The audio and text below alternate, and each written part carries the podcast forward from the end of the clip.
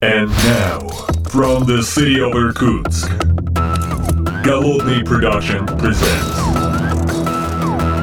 the Art of Programming Podcast. Unique, one of a kind, Siberian flavor in the world of IT.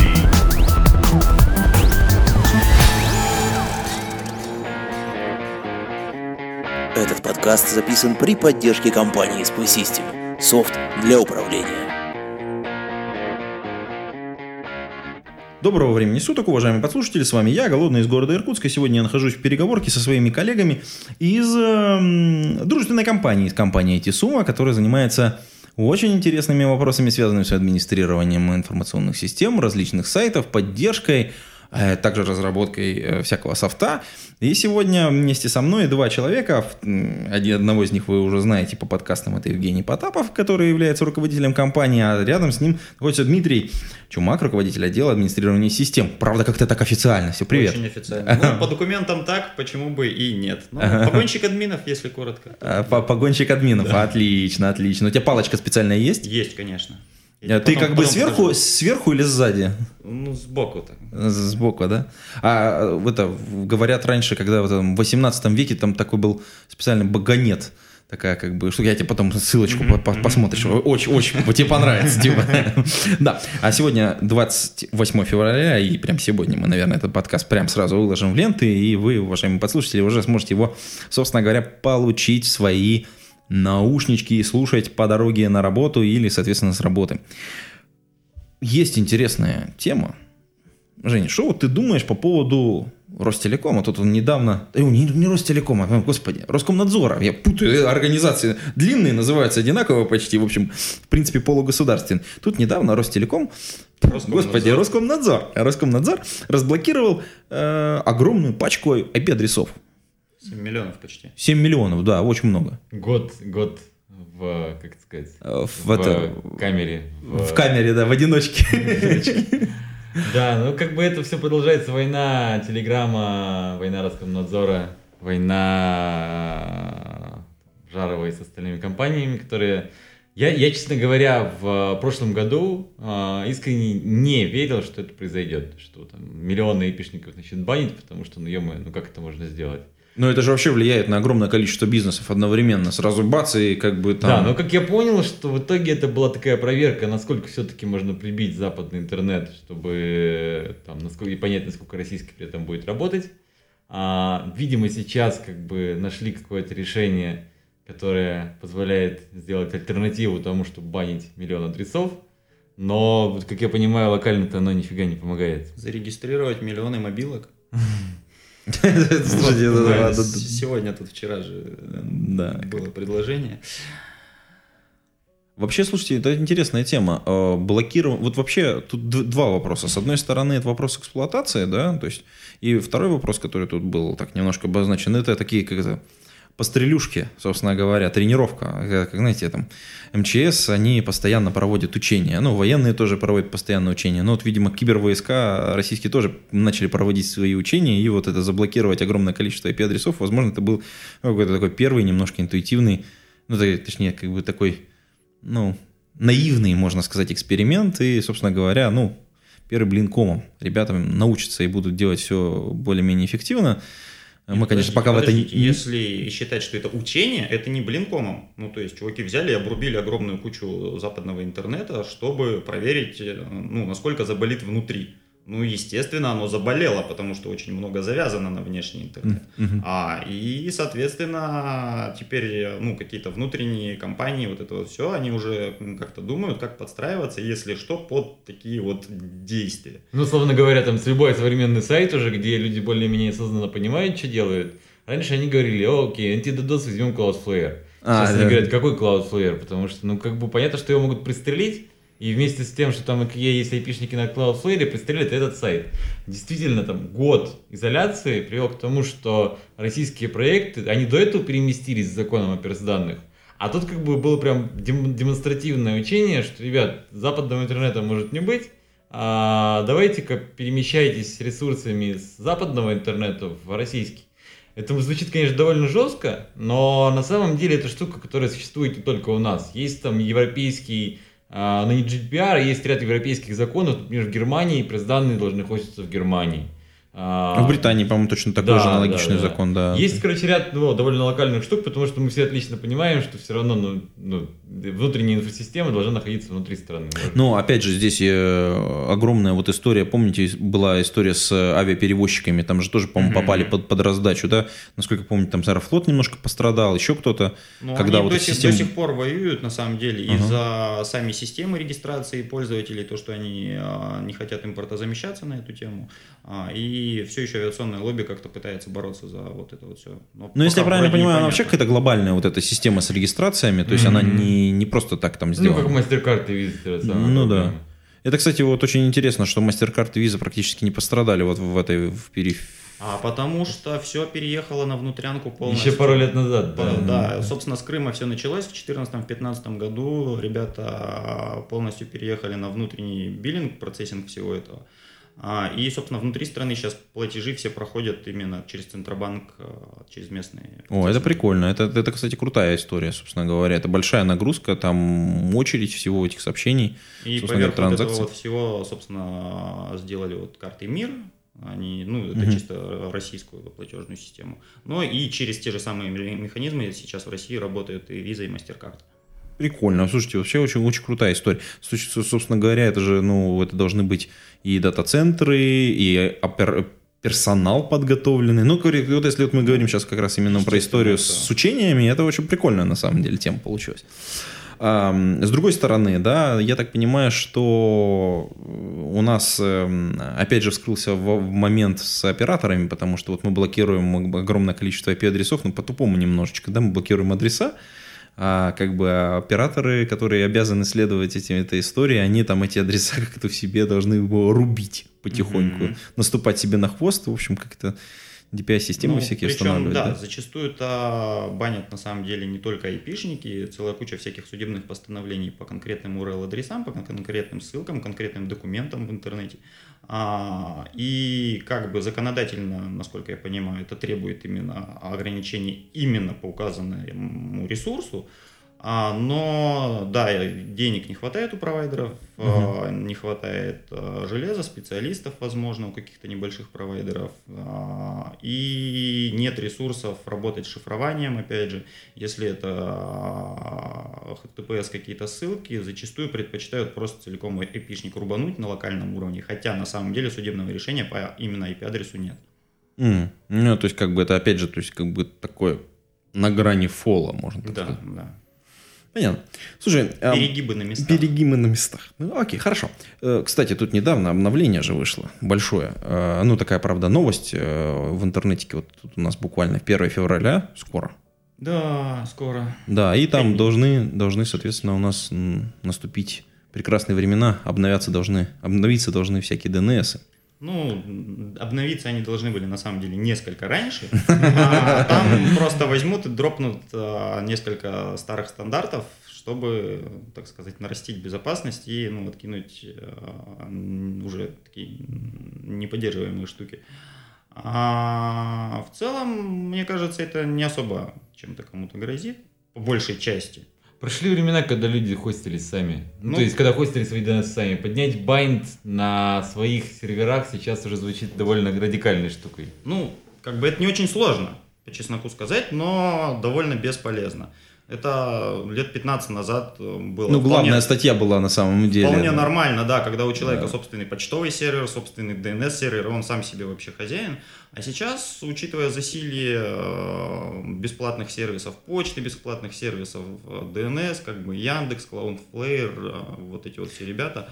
Кстати, а, по поводу почты у Яндекса тут недавно вышла огромная э, история, но она долго выходила. Это у них теперь есть возможность прямо подключить свою компанию, полноценно сделать такой workspace, там с документами, файликами, Это всё почтой, Connect, да? DNS, вот этим всем. Они, да, сама по себе идея коннекта, конечно, очень интересная и, как мне кажется, перспективная, но в контексте того, что они в него а, решили присовокупить многие сервисы, которые не вполне соотносятся с CRM-ными такими бизнесовыми, там, типа API Яндекс Транслейт и еще всякие штуки, а, они многое сломали на данный момент. Ну, Например, а, домены, принудительно перенесенные из PDD в Connect, а, по API ими сейчас управлять нельзя. Ты Я пишешь- на это налетел уже. Да, у меня тоже есть несколько сломанных доменов. Ты пишешь в саппорт, они говорят, да, знаете, извините, ну вот так. Пока так. Ждем.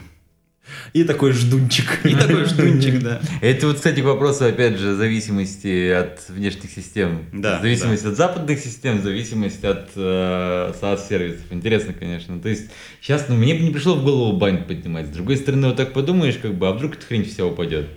Я вот, кстати, с точки зрения, ну, типа, DNS, я скорее за Road 53, потому что он пожил уже свое. Но теперь Road 53 могут забанить, потому что он на Западе. Ну, просто вопрос в том, что свой-то сервак тоже нужно поддерживать, про не- про него постоянно нужно О, да. думать самому, тебе нужно думать про биллинг, О, тебе да. нужно думать про вообще обновление вот это вот все. Это огромная куча мелочей, про которые мы привыкли уже забывать. А еще он может быть амплифайером DOS, короче. Да, и не думать, мы прям много чего уже можем позволить себе не делать, не заниматься всем вот, ну, всей вот этой вот волокитой, просто отдать это на аутсорс, и риски того, что какой-нибудь Road 53 забанят, ну как бы... Ну, да, о, там же нет о, сайта, в конце концов. Ты тратишь два часа на то, чтобы перенести их раз в три года, если их вдруг забанили, и все дальше нормально. А вместо этого ты мог бы админить все сам и тратить, э, типа, часов по 10 в неделю на это все. Ну да. Выбор все-таки уже... Я все понял, это хитрая штука. Они решили 1 февраля выкинуть все старые фряхи, фряхи. обязательно, обязательно поднимали бинды. Вот, да, да, давно пора. Заговор, заговор против, э, да. Да, FreeBSD, держитесь, держитесь, ребята. Какая там сегодня, 13-я последняя версия? Нет? А вот мы даже не... Я не знаю, Вень. Хороший вопрос, вопрос, да. Никто не знает, что Не, такое они иногда появляются у нас, но это уже как бы такая, ну, радикальная штука. Да, довольно радикально. Я не говорю, что оно плохое. Но я фряшник был. Как Солярис. Да. Солярис, Тузовин. Да, согласен. А, Огромное количество всего было сделано, пережито, сколько было всплокнуто. Кстати, лучшая документация была у FreeBSD в свое время. э, По, так сказать, хандбук у них был, конечно, великолепный. А знали ли вы про арчевики на тот момент? Господи, ты, ты вспомнил, ё-моё. Не, ну, во-первых, появился позже. Да я так, троллирую чуть-чуть. Да, троллируешь. А я когда я собирал. Ничего себе. Вот, вот ретроспективно, да. Эм, Кстати, по поводу собирать самостоятельно всякие такие информационные ресурсы. Вот э, тут э, как бы мы же понимаем, что вообще, когда ты обладаешь какой-то информацией, очень хорошо и поделиться. Один из способов это книги. И вот в этом смысле, кстати, совершенно замечательно. Люди, когда читают на английском языке, это так прекрасно. Я тут читаю замечательную книжку. Вот в одном из предыдущих подкастов, значит, соответственно, тут э, коллега поделился книжкой Skin in the Game. Э, Вообще великолепно написано, Насим, Талиб. Практически полностью дочитал уже. Просто великолепно, очень рекомендую. Ну, а вы э, в предыдущем подкасте как раз говорили о том, что перевели книжку, соответственно, с английского на русский. Точнее, не, помог- не перевели, а помогли перевести, собственно говоря, как-то редактировали ее. Мы говорили про, по-моему, про Kubernetes in Action. Да. Ну, как сказать? А, с русским языком, с русским переводом английских книг, как мне кажется, сейчас довольно сложная ситуация.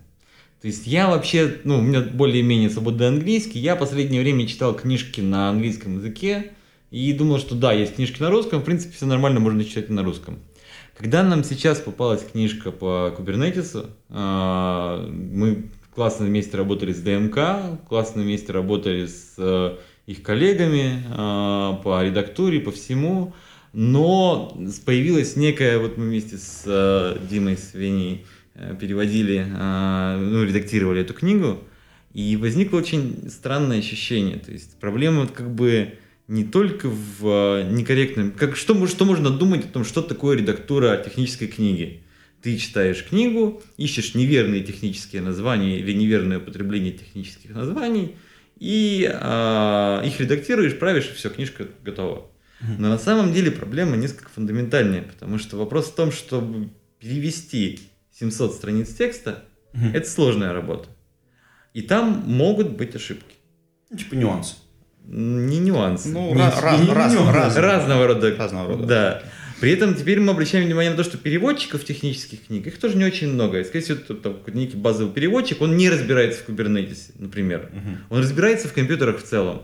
Но в Kubernetes он не разбирается. И вопрос ведь в книжке не только, не только в одном термине, а вопрос в том, что вся страница может быть оп- описывать некий процесс, а, там, изменение инфраструктуры, на которой работает кубик.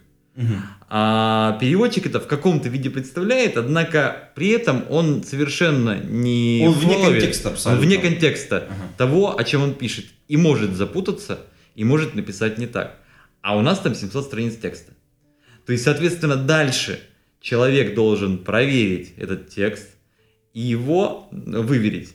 Это сложная работа, и чаще всего так не делают. А Проверяют. дальше с каждой страницей зависимости растут бесконечно просто. то Один, есть раз, один один раз раз ты что-то не- употребил термин, тебе дальше нужно как-то сохранять преемственность, а если ты его употребил неправильно, а термин частый, ну, вернемся, да, к более простому, если просто термин неправильно употреблен, а, то буквально вот все эти 700 страниц потом ты будешь а, откладывать свой технический долг и приумножать его многократно. Технический долг.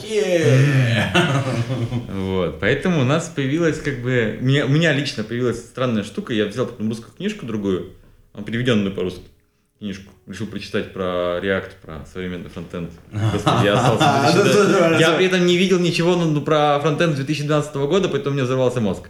Вот, но я стал ее читать, и вот глаз уже ну, наметан, и ты понимаешь, где вот абзац текста. То есть фишка же в чем? А, есть огромное количество людей, которые читают книжки только на русском. И вот они читают абзац текста и не могут понять. И они считают, что они идиоты. Сами. Ну, то есть им грустно, им Ну да, да, да, непонятно, это потому что они не могут да. понять Мгм. абзац этого текста. Потому что, короче, странная штука. А реально, короче, я вот читаю этот абзац свежим взглядом, своим уже с опытом перевода, и понимаю, что в данном случае проблема-то у людей будет, короче, не в том, что они не понимают, что написано, а проблема в том, что когда переводчик переводил книжку, он тоже не понимал, что написано. Вот. И Ну он да. не понимал, что написано, и написал так, как, как мог. И поэтому люди в будущем, которые читают переведенную книжку, они могут, ну, им гораздо сложнее это понять. И у нас появилась мысль. Вот. Ну, отчасти, кстати, стоит сказать, что на самом деле вина здесь бывает не только на переводчике. Ну, Да, то есть на да. переводчике, конечно, ну, нам бы всем хотелось, чтобы они все были там 150 уровня и вообще молодцы, и вот все могли. Но авторский текст зачастую прямо Тоже. очень своеобразный. Да. Тут же нужно еще понять, что и автор может уставать, когда он пишет большую У книгу. него бывают очень странные э, выражения, прямо, которые... Подбираешь слова, я понимаю. которые в целом хотелось бы, наверное, ну, мне вот как читателю, допустим, на русском языке, чтобы переводчик э, понял и нахрен вырезал. Ну, не вырезал, но пере- донес до меня. Не, не перевел буквально как-то, а донес. Чтобы мне стало понятно, что за муру нес автор. Я, кстати, буквально недавно случайно читал, ну, как мы скоро занялись этой темой, я читал войнушку э, фанатов э, разных переводов Толкина, потому что одна группа переводчиков там дописывала текст, потому что считала, что ну, здесь какой-то гон написал. Вот, про, про, про непонятность автора. Там действительно видно, вот, например, та же книжка про Kubernetes. Видно, что вот здесь чуваку было очень интересно писать, вот здесь было очень интересно писать. Но когда ты пишешь книжку про Kubernetes, ты, например, не можешь обойти стороной security вообще никак.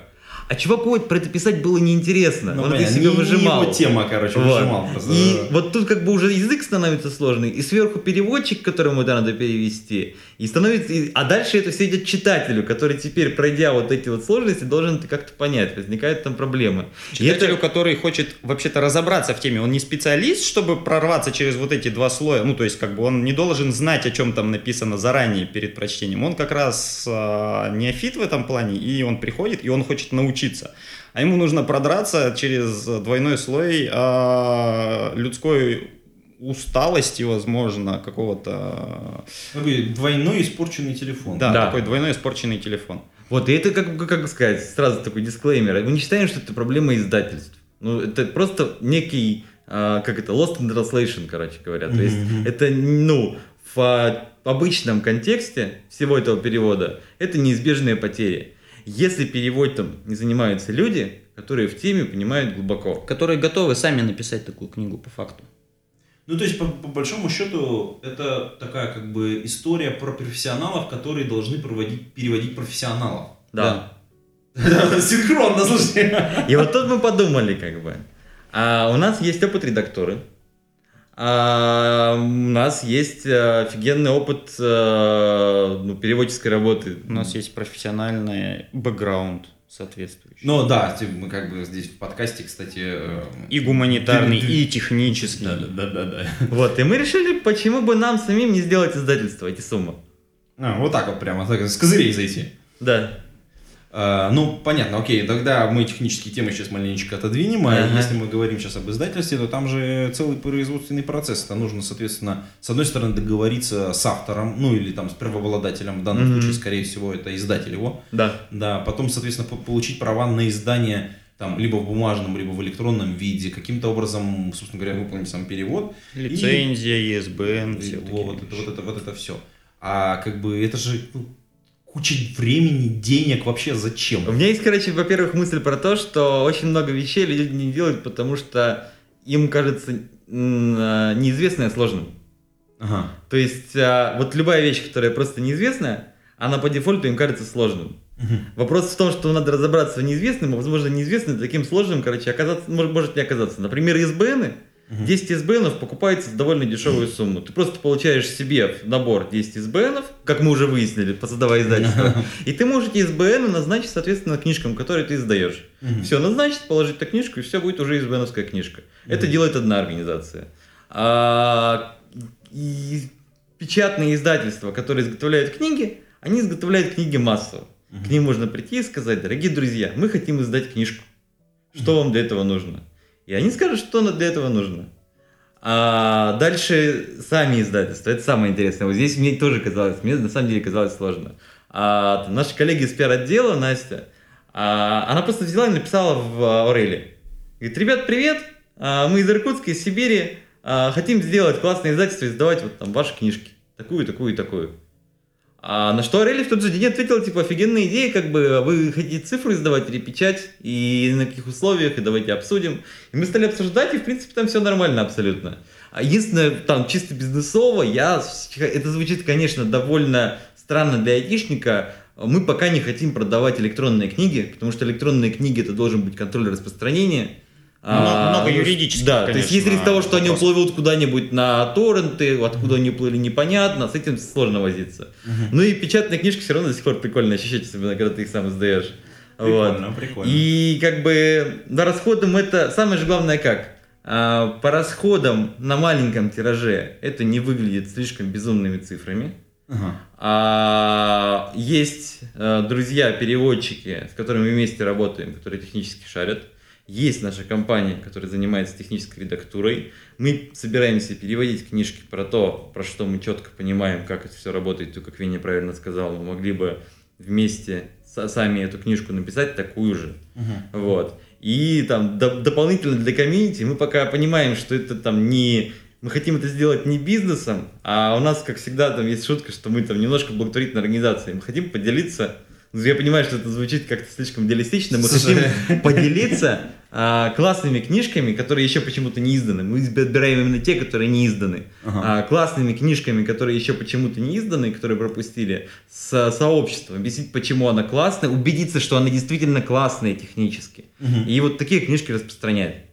Слушайте, но э, вообще, как бы я так это, если со стороны на это все посмотреть, то я вижу эм, проблему, а, потому что вы приходите в мир, где кто-то уже зарабатывает деньги на этих книгах, а вы такие типа, а, а мы зарабатывать не будем. То- есть, я думаю, с той стороны сидит чувак, который в издательстве, который зарабатывает деньги. Такой, так, подождите, что происходит? Кто эти, кто эти люди? Подожди, мы тут, мы тут всю жизнь продаем эти книги. Ну, Какие-то люди приходят, и отли- Инсовет Раша, Books Publish You. Да-да-да-да. Слушай, ну на самом деле мы собираемся издавать те книги, которые почему-то были, ну, на которые не обратили внимания издательства. Это не свежие книги, это, скорее всего, книги, которые существуют несколько лет. Ну, для там более-менее философских тем, для технических, конечно, посвежее. а, возможно, узкоспециализированные, небольшими тиражами. а, объясняя, почему эта книга ценная. Вот мне сейчас, не знаю, у меня сейчас появилось новое хобби, собираю виниловые пластинки, это офигенная тема, потому что это по каждой пластинке ну, стало интересно читать ее историю, например, понимать, что вот здесь как бы Майлз Дэвис пригласил Телониуса Монка на единственную запись, которая существует на этой пластинке, но там в процессе записи слышно крики, потому что, короче, э, Дэвис поругался с Монком в процессе записи и сказал, что больше с ним никогда играть не будет. И вот как бы мы хотим некую эстетику вокруг книги создавать. То есть книга вот классная, потому что мы знаем, что она классно написана. Да, она там выходит вначале небольшим тиражом экземпляров 100-200, но мы знаем, что она ценная, и тем, кому она нужна, она поможет. Слушай, ну это интересно на самом деле. И вокруг этого созда- создавать комьюнити на самом деле. Да. Ну, это круто, обогащение комьюнити через вот эту вот историю. А почему не хотите делать это в электронном виде? То есть, ну, вот, э, ну помимо вот этой заморочки с... э, Только, только эта проблема. Только эта проблема. Да, то есть надо- мы хотим, смотри, у нас есть э, некий э, дедлайн, как бы я всегда верю, что ну, как бы, когда придумаешь проект, ну, нужен, чтобы был какой-то дедлайн. Дедлайн у нас сейчас ориентировочно 1 апреля, для издания первой книги. Вот, поэтому если мы навешаем туда еще неопределенность в виде... Ну, понятно, То есть мы поедет. четко представляем цепочку издания книги бумажной, мы абсолютно не представляем цепочку издания книги электронной. Просто нужно пройти Да, ее да, хотя бы да. один раз, да? Хорошо. А, Но, кстати, вот, кстати, про, про комьюнити и вообще про все вот это безобразие. Э, Это же, ну, сдвиг определенный, а, как мне кажется. И вот если мы поговорим, кстати, о сдвигах, которые происходят, то последний вот на, год только нас- наступил, а мне кажется, что-то уже случилось. И когда я говорю о, о чем-то, я говорю о том, что вот в нашем обществе, в нашем IT-обществе, в нашем IT-бизнесе, который, собственно говоря, есть, случаются замечательные события. Начались какие-то бешеные истории вокруг дата-центров, которые покупают крупные игроки. Ну, там, покупки у Ростелекома, МТС происходят вот а, прям. а до этого еще как-то тихо и незаметно просто появлялись а, как бы новые игроки на рынке облачного хостинга, опять же, Ну да. без такой Ну, помпы. слушай, ну как странно сказать, что они тихо появились. То есть тот, тот же Mail.ru запускался достаточно, Mail облако очень так помпезно. Яндекс облако тоже запускались очень так, ну, достаточно. Кроме них еще есть, условно, там пятерка, которая активно действует на enterprise рынке, например. Мгм. То есть они все Крок- появились в Крок последние, тот же, да. например, он ну, тоже уже сколько, ну, минимум года 4, я помню, он Да. уже действует. И они закрепляются, это очень интересная тема. Ага. А вообще вот, э, вот эта вот история, ну, то есть, если вот пос- последняя, по-моему, там что, МТС купила Этиград, да, где-то в январе. Да. А, Сразу после праздников. Сразу после праздников практически. Ну, понятно, долго готовилась, там потом, собственно говоря, сама сделка была объявлена. Может быть, ссылку даже приложим в шоу-ноты. А вообще, в целом, как бы, что думаете по этому поводу? М, Это такая бизнесовая штука. А, Мне кажется, что это больше связано, как, как это называется? А, Есть английское слово commodity, товар народного потребления. То есть, если рас- исследовать развитие услуги, вначале эта услуга некая новая услуга, которой пользуются там ранние early адоптеры, потом эта услуга развивается, а потом эта услуга становится ясна всем и становится товаром народного потребления, как хлеб. Вот. Когда давно, когда людям нужно было разместить ну, сайт в интернете, люди шли в магазин, покупали сервер, и этот сервер размещали в э, дата-центре. В, брали там сто- место в стойке, вставляли туда сервер. Второй товаром народного потребления был вот э, colocation хостинг, куда можно разместить сервер. Потом а, рынок трансформировался таким образом, что все стали понимать, что обслуживать собственные серверы дорого, гораздо проще их арендовать, появился рынок dedicated хостинга. Сначала... да, соответственно, дата-центр перепрофилировался. Да. Ну, не все, не все. Ну, ну, как бы, типа, 90%, в какой-то момент, там, 90, условно, процентов э, людей отлично понимали, что если они хотят разместить сайт, им нужно арендовать либо VPS-ку, либо арендовать сервер. А вот то, что происходит сейчас, что мы видим, это произошло несколько лет назад уже на Западе, и оно, очевидно, происходит сейчас у нас. Люди, когда хотят придумать, разместить какой-то сайтик, они уже думают, блин, я вот сейчас возьму эту железяку, а вдруг мне потребуется в два раза больше ресурсов. А вдруг мне потребуется половина от этого ресурса. Блин, столько облачных хостингов, где это делается одной кнопкой, пожалуй, я лучше возьму в клауде. И берут клауд. И вот мы видим трансформацию из того, что э, там товаром народного потребления до этого был dedicated сервер арендованный, а сейчас товаром народного потребления становится облако. Более, более того, кстати сказать, а, на самом деле следующей ступенью, которая на Западе уже есть прямо сейчас и до нас, ну, в общем, тоже вот прям стоит на пороге, а, это когда ты просто покупаешь место для сайта. Ты покупаешь не сервер какой-то, желе... не какую-то железяку, которую ты ставишь в стойку. Ты покупаешь не какую-то виртуальную железяку, которая принадлежит какому-то дяде. Ты покупаешь исключительно а, слот для сайта буквально, как вот шарит хостинги были, только сейчас ты туда можешь нормальный динамический сайт какой-то а, засунуть, это вот отдельно... А, Такая услуга VDC, условно говоря. А, да? да, это вот как сейчас, собственно, Kubernetes, вот на основе mm-hmm. вот этого вот всего, mm-hmm. Heroku, опять Heroku, же, да, от, отличный пример вот этого вот. Когда ты просто вот сюда мы загружаем файлики сайта, и оно работает. Ты не думаешь вообще о том, что там за обвязка вокруг, какая виртуализация, какой софт, ты просто загружаешь сайт. Mm-hmm. И все. Слушайте, ну вообще вот эта вся история, а, помимо этого же, если мы говорим, то есть, мне кажется, такими же товарами народного потребления буквально вот уже, уже стали, там, года два, наверное, уже являются Internet of Things. Да, это, собственно говоря, всякие девайсы, наручные всякие там истории, то, что народ с собой носит, данные, которые куда-то выливаются, те же самые персональные, куда-то в какое-то облако льется. Э, видеокамеры, которые народ покупает. А, Вообще, кстати, как... кстати, сказать, да, вот про вот это вот, ну, по чесноку сказать, а, все эти фитнес-браслеты и такое вот, это скорее проверка, наверное, ну, первые какие-то несмелые шаги в области, чтобы понять вообще, что тут можно сделать. Угу. А, но меня очень сильно удивило, когда вот буквально с неделю назад, наверное, мне звонили продажники а, Ростелекома, как обычно, интересовались, не хочу ли я там сменить тариф, нужно ли вам телевидение, там еще 300 каналов, что-то там вот такое вот. А я от этого всего отбрехался, а, и, собственно, уже был готов завершить как-то наш... Неловкий разговор. Неловкий разговор, да.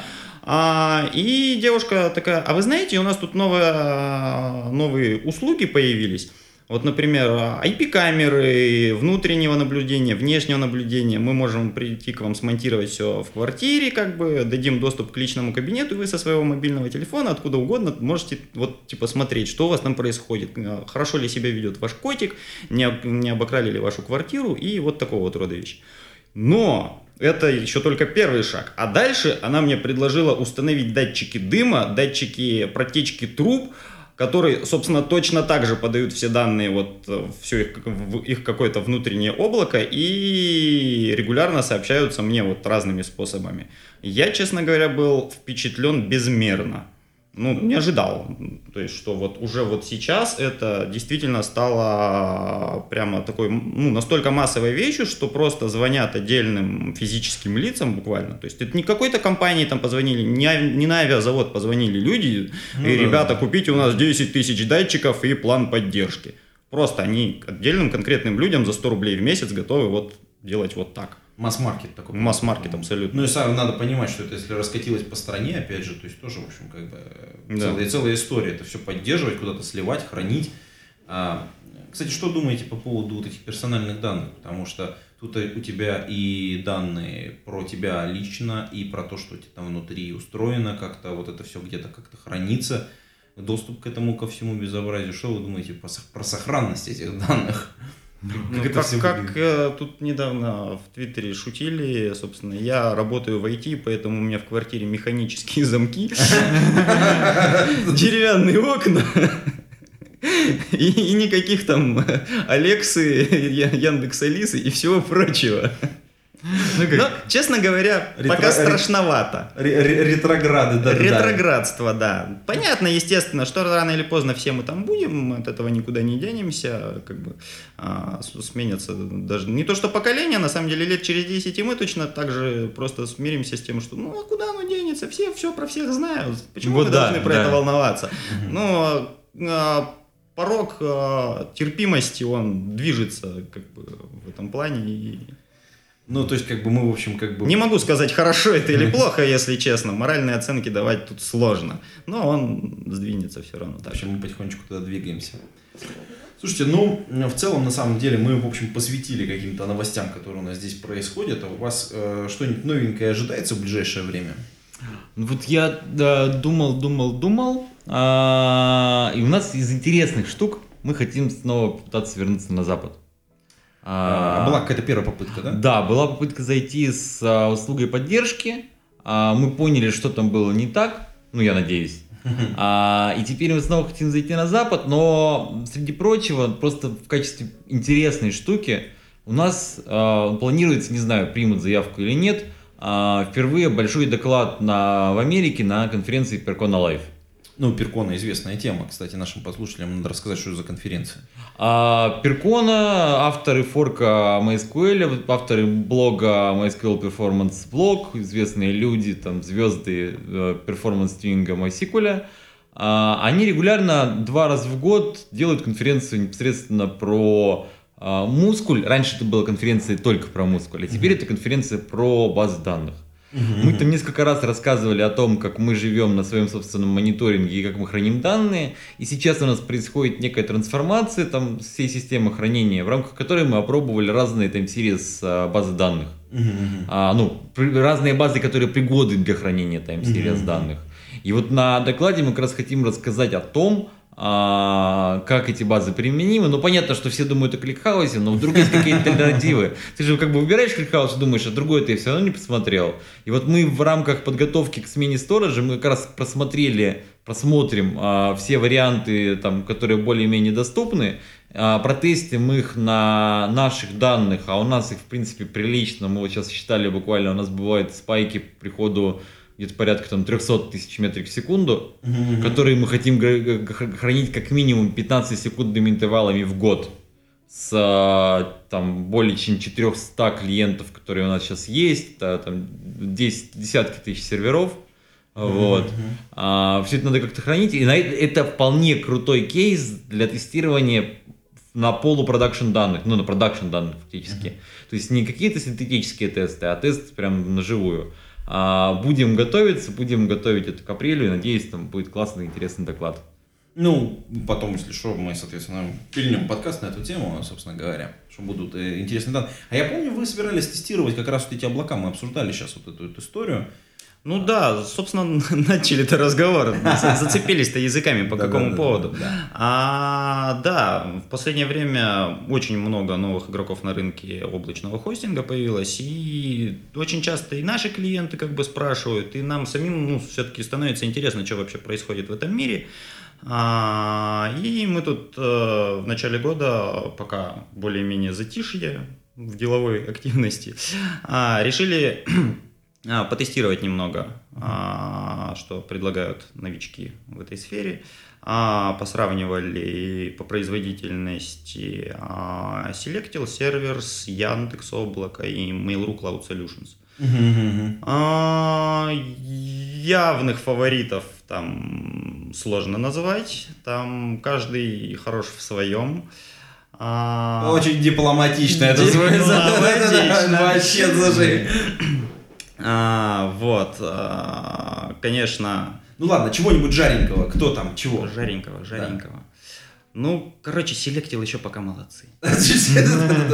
Окей, хорошо. Держится, держится. Лучше, чем Ну вообще, где-то можно посмотреть вот какой-нибудь отчетик такой или какой-то А да, мы вот сейчас подбиваем его, собственно, и вот вот вот будет на Хабре у нас в блоге. Ага. Я думаю. Ну всё, ки- тогда- Кинешь там ссылочку где-нибудь. Да, давайте сделаем следующим образом. У нас сегодня выйдет подкаст, а через пару дней, ну, в тех же источниках мы анонсируем, соответственно, э, ссылочку на ваш э, блог в, на Хабре. Ну, на пост, да, на Да, Хабре, да, да, да, да. про Ну, сравнение. Там будет много табличек, немножко слов, ну и, наверное, срач в комментах. Срач в комментах, да, срач в комментах приветствую. О, да, да здравствует срач. А, ну что ж, а на этом, я думаю, будем завершать выпуск этого подкаста после новогоднего, разминочного.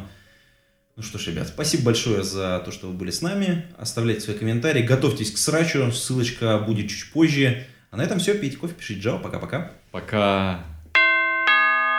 Выпуск этого подкаста выходит при поддержке патронов. Александр Кирюшин, B7W, Big B, Дмитрий Мирошниченко, Эдуард Матвеев, Федор Русак, Григорий Пивовар, Константин Коврижных, Константин Петров, Лагуновский Иван, Лео Капанин, Михаил Гайдамака, Нейкист, Ника Буру, Павел Дробушевич, Павел Сидников, Сергей Киселев, Сергей Винярский, Сергей Жук, Василий Галкин, Виталий Филинков, Евгений Власов, Никита Ложников, Семочкин Максим.